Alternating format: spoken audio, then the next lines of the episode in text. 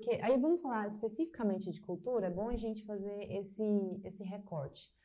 Se a gente tem uma cultura, eu acho que existem pessoas e culturas é, certas, não existe uma cultura errada. O, o que pode acontecer é, de repente, se você está numa empresa que ela tem uma cultura que não é muito aderente a você, por exemplo. Então, ela não está errada, é a cultura dela. Assim como a pessoa também jamais está errada. O que a gente precisa pensar é as pessoas certas no lugar certo, nas empresas que têm um, um fit cultural com elas. Então, principalmente quando a gente fala em recrutamento e seleção e depois no engajamento, pensando muito no, na jornada do colaborador, a gente começa a contar como que a gente é. Aí a gente começa a pensar muito em EVP, né? EVP é Employee Value Proposition, ou seja, qual é a proposta de valor que a gente dá para o colaborador. É, no EVP tem cinco pilares, e aí cada empresa ela vai, ela vai se posicionar naquilo que faz, muita, faz muito sentido para ela. Por exemplo, tem empresas que ela tem uma solvência muito grande, ela tem uma possibilidade de plano de carreiras muito grande, ela tem é, a, a, possibilidade de você entrar de repente como um estagiário, como um trainee e virar um diretor ao longo aí de 10, 15 anos. A gente está falando principalmente das multinacionais. Tem empresas como a nossa que a gente valoriza muito o ambiente de trabalho, a gente valoriza muito a interação entre as pessoas, a gente valoriza muito a cultura. Então a gente vai se posicionar assim e a gente vai oferecer cada vez mais é, possibilidade para que as pessoas se sintam bem em se relacionar, é, em, ter, em ser autônomas, elas são donas da própria vida, então elas são donas das férias delas, elas são donas de onde elas vão trabalhar, elas são donas do horário de trabalho delas. E, e, e assim, como eu falei, não existe certo e errado. E qual que é o papel, assim, da, das empresas nesse aspecto? Ela, ela, é muito grande. Por quê? Porque a gente tem que ter muita clareza do qual que é o benefício que a gente vai oferecer para essa pessoa. E aí, falando em MVP, né, qual que é o pilar que eu estou me, me sustentando e direcionando para atrair essas pessoas e garantir que isso seja verdade na entrega. Então, é, a empresa ela tem total responsabilidade, ela tem muito poder no engajamento das pessoas por isso, porque ela precisa definir com clareza do qual que é o benefício, qual que é a vantagem que você tem ao entrar aqui e garantir que isso seja verdade, né? Que não, é, não pode ser uma venda, você não pode iludir seu colaborador, você não pode iludir o seu candidato. Então, é, se a gente não tem possibilidade, por exemplo, de ter grandes salários ou benefícios financeiros muito agressivos, tudo bem, tá tudo certo. A gente só precisa deixar claro. Ou se aqui você tem que cumprir um certo horário, você tem que trabalhar num horário determinado, você vai ter que tirar férias em um período determinado, tá tudo certo. Só conta isso para o seu colaborador e, e, faça com que ele faça uma escolha muito, muito consciente.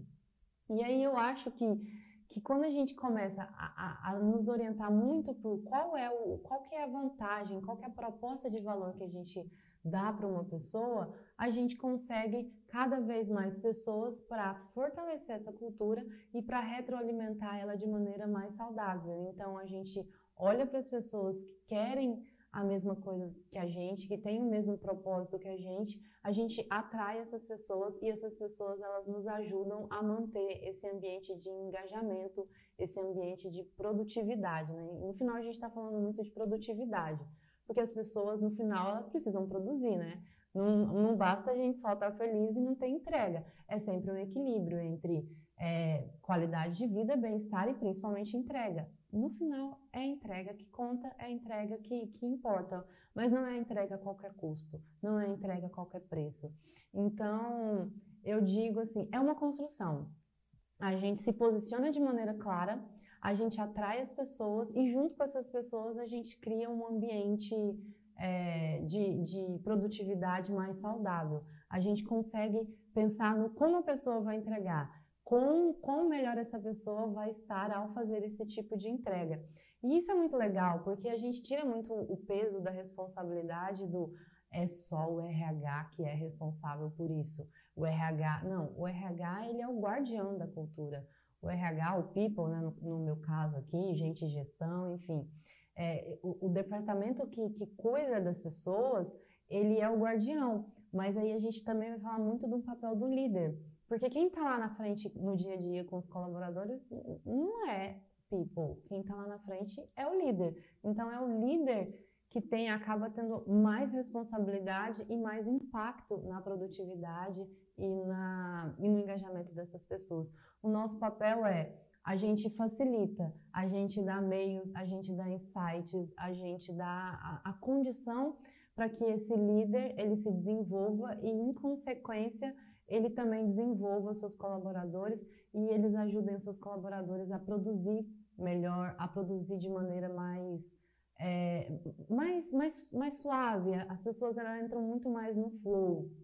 Óbvio que existem problemas, existem desgastes, existem ajustes, mas no geral a, a, a engrenagem tem que ser bem suave, né? Vamos para a próxima. É, é possível dizer que quanto mais benefícios, mais as empresas retêm funcionários? Sim, se a gente pensa não somente no benefício tangível e a gente também começa a pensar no benefício intangível. É, salário, salário é, é, o, é, o, mínimo, né? É o básico. A gente nem discute salário, porque o salário é aquela obrigação, assim.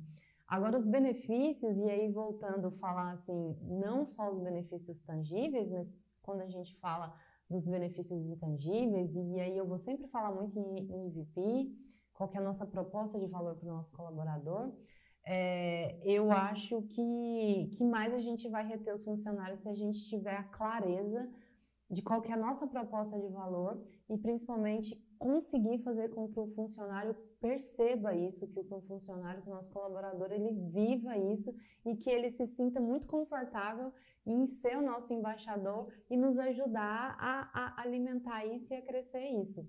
É, é, claro também, aí é muito, muito, muito importante a gente falar que as pessoas também elas precisam de, de benefícios adequados, né? Eu sempre digo, assim, sempre em todas as discussões que eu participo, eu falo muito da pirâmide, de Maslow, né? Não adianta a gente ir para o ponto do propósito, ponto do, do valor é, mais intangível se a gente não garantiu a base. Então, garantir a base é garantir um salário adequado, um salário aderente ao mercado e a função dessa pessoa e ao nível de senioridade que ela tem. É, os benefícios também, os benefícios básicos, né? Então a gente está falando de vale alimentação, de vale é, transporte muito adequado, mas a gente tem que pensar na saúde das pessoas e quando a gente fala só saúde, hoje a gente extrapola um pouco, né? A gente não está falando só de, de, de plano de saúde, a gente está falando de um plano de saúde que te atenda bem com as suas necessidades, a gente está falando de um, um, um, plano de saúde, é, um plano de ginástica, né? De esporte, de que você pensem também em fazer essa manutenção preventiva, não é só quando eu estou mal eu procuro um médico, mas eu procuro me exercitar, é, sei lá, ter uma yoga, uma, uma dança, enfim, aquilo que você quer. Eu acho que cada vez mais a gente passa muito para a pessoa decidir o que é importante para ela, não a empresa contar o que ela deve fazer. Então, cada vez mais a gente passa muito para esses benefícios que as pessoas têm a flexibilidade de escolher aonde elas querem colocar o, o, o dinheiro dela. E aí, falando muito especificamente é, da parte monetária da coisa. Então, eu, a gente, na, na a gente acredita muito nisso. A pessoa, ela é responsável, o colaborador, ele é responsável aonde ele quer alocar esse dinheiro dela e como ele quer alocar esse dinheiro dela. Então, eu acho que quando a gente começa a, a pensar cada vez mais nisso, assim, de que a gente está trabalhando com pessoas autônomas, que elas, elas, elas têm possibilidade, elas têm capacidade de pensar muito aonde elas vão colocar o dinheiro dela e a gente dá essa, essa liberdade para ela, eu acho que é cada vez mais saudável, tanto para nós, para a empresa. Então, a gente sai muito do eu vou te contar aonde você quer esse dinheiro para nos conte aqui e aí tudo bem, a gente vai te ajudar a ter mais, mais liberdade e a ter mais possibilidade.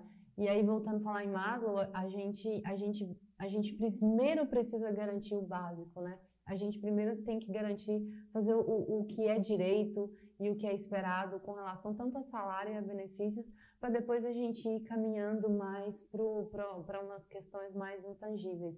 Mas a gente também não pode ter a ilusão de que a gente vai ficar só junto alimentando uma cultura que o básico ali não é garantido.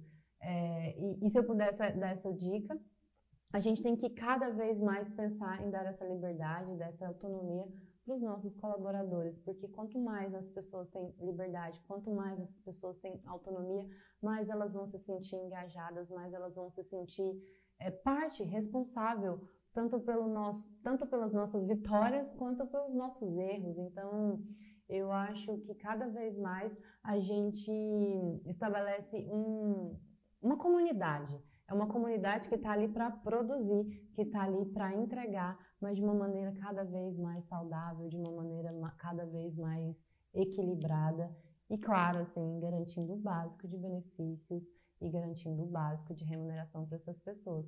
É, bom, é isso.